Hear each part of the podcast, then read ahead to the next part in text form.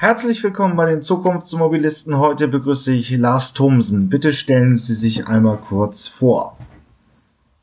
Ja, hallo.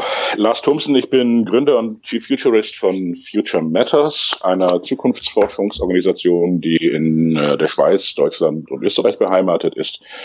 Ähm, wir erforschen für verschiedene Industrien die technologischen Veränderungen und sogenannten Tipping Points, die in den nächsten zehn Jahren auf sie zukommen. Das sind also vor allem Umbrüche äh, im Bereich Technologien. Ähm, Schwerpunkt bei uns sind äh, Energie, Mobilität und künstliche Intelligenz. Ähm, wie lange sind Sie jetzt schon dabei bei Future Matters? Offiziell wurde die Firma 2001 gegründet. Als ähm, Zukunftsforscher habe ich schon direkt im Studium der BWL angefangen, weil ich merkte, dass Unternehmen in der Regel ziemlich viel über ihre Vergangenheit wissen, aber viel zu wenig über die Zukunft, um tatsächlich eine valide Planung ja. zu machen. Also ich habe mich tatsächlich schon mit 22 als Zukunftsforscher betätigt. Ähm, ja, das, die Bilanzanalyse war dann wohl offensichtlich nicht so Ihr Fall, aber ähm, genau. Aber ich beschäftige mich auch lieber mit den, mit den Zukünften. Nur äh, dann haben Sie jetzt im Prinzip die Elektromobilität, also den modernen Hochlauf äh, seit 2009, den Leaf äh, und die ersten Fahrzeuge der Großserienhersteller, so 11, 12, 13 dieses Jahrzehnts, mit allem dann auch aktiv miterlebt ja miterlebt und eigentlich auch prognostiziert. Also ich meine, wir wurden oft ausgelacht, weil wir haben vor zehn Jahren gesagt, dass Ende dieses Jahrzehnts, also jetzt, ähm, ein Tipping Point passiert, dass Elektromobilität tatsächlich eine Massen ein Massenphänomen wird, wo wir also äh, ordentliche Stückzahlen äh, sehen und dass das das schnellst wachsende Fahrzeugsegment ab 2015 wird, was ja auch der Fall ist. Allerdings, man, das ist eben das Problem mit solchen kleinen Trends. Also am Anfang eine Verdoppelung von 0,2 auf 0,4 Prozent, das haut ja niemanden vom Hocker. Aber sobald wir dann irgendwann mal so bei 5 Prozent sind und die Verdopplung weitergeht, dann geht das natürlich relativ schnell. Und das ist eben dieses Wesen der exponentiellen Entwicklungen. Ähm, das, und der Mensch kann das nicht wirklich mitdenken. Es ist ja auch äh, auffällig, es genau. ist immer auffällig, es war immer ein mediales Thema, aber es ist ja wenig real passiert. Äh, nur, wenn man zurückgeht in die Nullerjahre, was hat Sie bewogen, äh, sagen wir, auf den, den, Elektro den rein elektrischen Antrieb zu setzen und nicht auf, auf äh, eine komplette Hybridisierung der Flotten? Ja, das Thema Mobilität und Energie war schon lange ein Thema bei uns, wo wir uns gefragt haben, ist das wirklich nachhaltig, was wir gerade tun? Ich meine, schon seit Anfang der der 2000er Jahre fragen wir uns, ob Diesel und Benzin tatsächlich der Treibstoff ist, der uns im 21. Jahrhundert wirklich bis zum Ende bringt. Und ähm, wir haben uns verschiedene Alternativen immer wieder angeguckt, ob Elektro oder Wasserstoff. Ähm, die das ging auch immer ein bisschen hin und her, weil man muss natürlich verschiedene Faktoren anschauen. Batterieentwicklung, die Zyklenstabilitäten, die Energiedichten. Äh, initial war tatsächlich ein, äh, Meeting äh, mit der Geschäftsführung von Tesla im Jahre 2006, wo wir ein Forschungsprojekt gemacht haben, wo die USA gerade steht. Ähm, erstes Mal Roadster gefahren, noch in der Vorserie. Und da war eigentlich alles klar. was, äh, was die Vorteile von elektrischen Fahrzeugen gegenüber damals zum Beispiel auch noch den, den Thema Brennstoffzellen. Ähm, Honda hatte damals ja. den Clarity als, als Träger. Und ähm, wir wussten dann ungefähr so ab äh, Ende der Nullerjahre, also 2009, wurde klar, dass das Elektro, dass der batterieelektrische Antrieb äh, wesentlich schneller im Preis degressiert als Brennstoffzellenantriebe und äh, da war für uns dann die Prognose auch relativ einfach. Okay.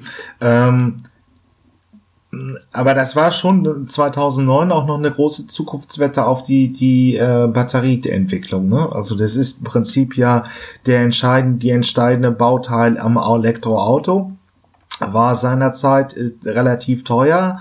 Ähm, die Lithium-Ionen-Batterien sind zwar aus dem Smartphone bekannt, aber es war nie fürs Auto entwickelt.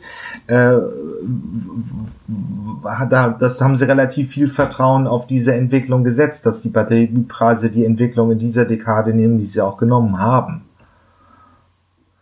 Ja, das entstand dann auch aus Gesprächen, zum Beispiel mit JB Straubel, also dem CTO von Tesla, wo wir wirklich uns die Degressionskurven im Detail angeguckt haben. Und ja, Sie haben recht.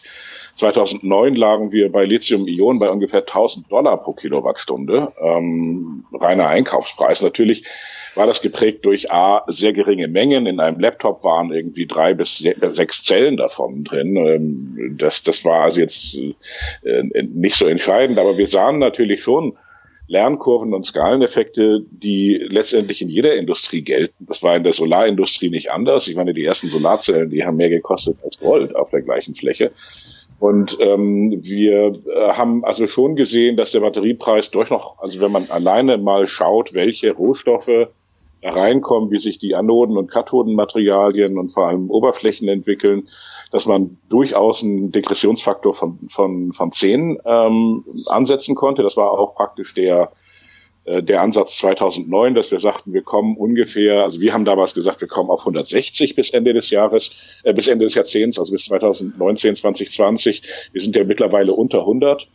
Ähm, und natürlich ist da so ein ganz typischer Tipping Point. Also, also man kann eine, man konnte 2009 Elektrofahrzeuge nur mit Subventionen beziehungsweise so produzieren, dass man sagt, okay, sie sind in der Anschaffung extrem teuer ähm, werden dann hoffentlich über den Betrieb günstiger. Mittlerweile, wir gehen davon aus, dass wir in den nächsten drei Jahren in verschiedenen Fahrzeugsegmenten sogenannte Parität erreichen. Das heißt also, dass auch der Anschaffungspreis eines Elektroautos paritätisch ja. ist mit einem gleichwertigen äh, und dann nur, nur um das vollständig zu sagen, sind halt natürlich die Betriebskosten bedeutend günstiger, als es sie beim Verbrenner sind. Also momentan kenne ich auch kaum noch, ich kenne in keinem 2017, auf meinem Box bearbeite ich das ja auch, kenne ich noch keinen, der direkt im, wo, wo man wirklich die, die gleichen Leistungsparameter, Kompaktklasse, gleiche PS-Zahl, gleiche Ausstattung, äh, da ist das Elektro, der elektrische Antrieb immer noch teurer. Aber ähm, eben der Betrieb äh, sorgt teilweise schon, wenn man sich den Kone anguckt, dass sich das nach drei, vier, fünf Jahren rechnet. Ähm, und wenn wir dann also in ein paar Jahren noch die Parität setzen. Aber wir sind jetzt ja hier im April des Jahres 2019 und jetzt gibt's mal wieder ein bisschen Bewegung beim Thema Wasserstoff. Ähm, gut, es ist ein SUV von Daimler, auf den Markt gekommen, zugegebenermaßen nur 200 Stück, aber immerhin. Ähm, könnte es noch einen Shift bei den Antriebsdebatten zum Thema Wasserstoff geben in den jetzt vor uns liegenden 20er, 2020er Jahren? Ja, Im Pkw-Bereich sehe ich den nicht. Ähm, äh, die, also ich sag mal so, mich, mich ähm, verwundert das, wenn, ich meine, gestern hat Bosch angekündigt, dass sie in die Serienfertigung von, von äh, Brennstoffzellen einsteigen wollten und auch auf der Pressekonferenz wurde keine Ratio dazu gesagt. Die Ratio, die gesagt wurde, wurde war, äh, wir glauben, äh, dass bis 2020 20 Prozent aller also bis zu 20 Prozent aller Antriebe mit Wasserstoff sind. Und äh, die Ratio spricht schon dagegen, weil wir haben wenn man die Gesamtenergiekette von der, von, von der regenerativen Erzeugungsquelle bis zum Rad rechnet, äh, rund den Faktor drei. Das heißt also dreimal mehr Energieverbrauch mit einem Wasserstoffsystem gegenüber batterieelektrischen Faktoren. In der Ratio heißt das, klar, wenn, wenn, wenn, der, wenn die Erzeugung von Strom praktisch null kostet, dann ist es egal, ob wir Batterien oder Wasserstoff nehmen. Solange aber Erzeugung von Strom Geld kostet, wird Wasserstoff dreimal so teuer sein in der Anwendung. Und ähm, die Infrastruktur, eine, also eine, eine Wasserstoffinfrastruktur, Tankinfrastruktur aufzubauen, äh, wird meiner Meinung nach auch kaum da reingerechnet. Ähm, relativ schwer, wenn, wenn wir jetzt angucken, wir reden von Druckspeicherung von Wasserstoff 800 Bar. Selbst wenn Sie das auf dem LKW packen, haben wir einen Druckspeicher, ähm, der ein Volumen hat von ungefähr dreieinhalb bis viereinhalb Kubikmetern. Da sind sie mittlerweile bei der Batterie ähm, in einem kleineren äh, Segment und auch nicht teurer. So, also das heißt, es gibt lauter, Rat, lauter logische Überlegungen, die sagen, mh, hm, es sei denn, es passiert ein Riesendurchbruch, also sprich, wir finden eine, eine Energiequelle, die umsonst ist, Riesendurchbruch, was physikalisch nicht denkbar ist, dass die Energieeffizienz bei der Elektrolyse und in der Brennstoffzelle enorm ansteigen würde. Äh, oder ein Riesendurchbruch, dass wir Tankinfrastruktur für Wasserstoffdruckbetankung ähm, um den Faktor 10 günstiger machen können. Aber auch das ist Mechanik ähm, sehe ich Wasserstoff nicht. Ich verstehe die Ratio nicht. Und ähm, es ist meiner Meinung nach eine Ausrede der deutschen Industrie, die davon ablenken möchte, dass sie den batterieelektrischen Zug verpasst Jetzt haben. machen wir da hier so ein sehr kontroverses Thema auch auf, ähm, weil es im März diesen kleinen Disput zwischen Hubert Dies und damit Volkswagen und verschiedenen anderen Akteuren gegeben mhm. hat. Genau, es ist ein bisschen durch die Medien gegangen. Ich habe es auch auf meinem Podcast äh, gemacht. Es geht ja ein bisschen um die Frage, ob man, ähm, also Volkswagen setzt jetzt jetzt sehr fokussiert auf den, den batterieelektrischen Antrieb. Ähm, die Zulieferer wollen es eher offener halten. Teile bei BMW mhm. auch, wenn man so ein bisschen herausliest, was, was da von den Top-Managern gesagt wird. Aber nur um jetzt nochmal zu Ihrem Punkt mit Bosch und diesen jetzt wieder Aufflackern des Themas Wasserstoff zu kommen da ist eine Stellungnahme des äh, wirklich verbindlich eine Stellungnahme des Verbandes der deutschen Automobilhersteller ist ergangen, dass man den Fokus auf die batterieelektrischen Antriebe setzt und ähm, na Wasserstoff eine Serienreife erst nach 2030 für möglich hält äh, oder sieht mhm. oder wahrscheinlich annimmt. Also es könnte noch sein, aber in den nächsten Jahrzehnten erstmal in dem Jahrzehnt erstmal offiziell vom Verband der deutschen Automobilhersteller nicht. Aber ich sehe seh im Feld jetzt auch wieder ein bisschen Bewegung. Äh, ich hatte hier das Interview mit Jochen Pallasch. Ähm, dies könnte durchaus sein, dass die großen Transitverkehre, also LKWs, die von Danzig nach äh, Malaga fahren, äh, mit Wasserstoff ausgerüstet werden und dann eben an den großen LKW, äh, also auf den großen Autobahnen eben eine, eine, eine ähm, eine Tankstellennetz für Wasserstofffahrzeuge aufgebaut wird.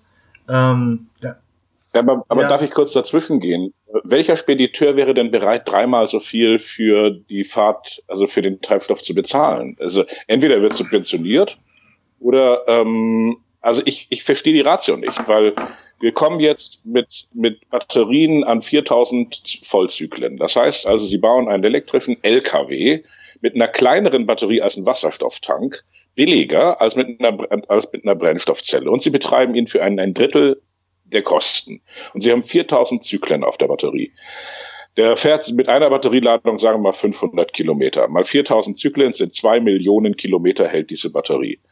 Die Argumente von der Industrie, dass wir also eine teurere Technologie, kompliziertere Technologie, äh, nicht so langlebige Technologie, weil also zwei Millionen Zyklen auf einer Brennstoffzelle ist absolut, also ich meine, wir reden im Moment ja, also rein aus technischer Sicht macht es keinen Sinn. Es kann ja sein, dass sich noch irgendwas ändert, aber ich fest, ich Jo, hier ist das Ende erreicht diese Episode aus der Podcast-Reihe Die Zukunftsversion. Hier endet der freie Teil. Weiter geht's auf meinen Webseiten ähm, elektroauto.org slash Zukunftsmobilisten oder ähm, automatisiertes Auto.de slash Zukunftsmobilisten.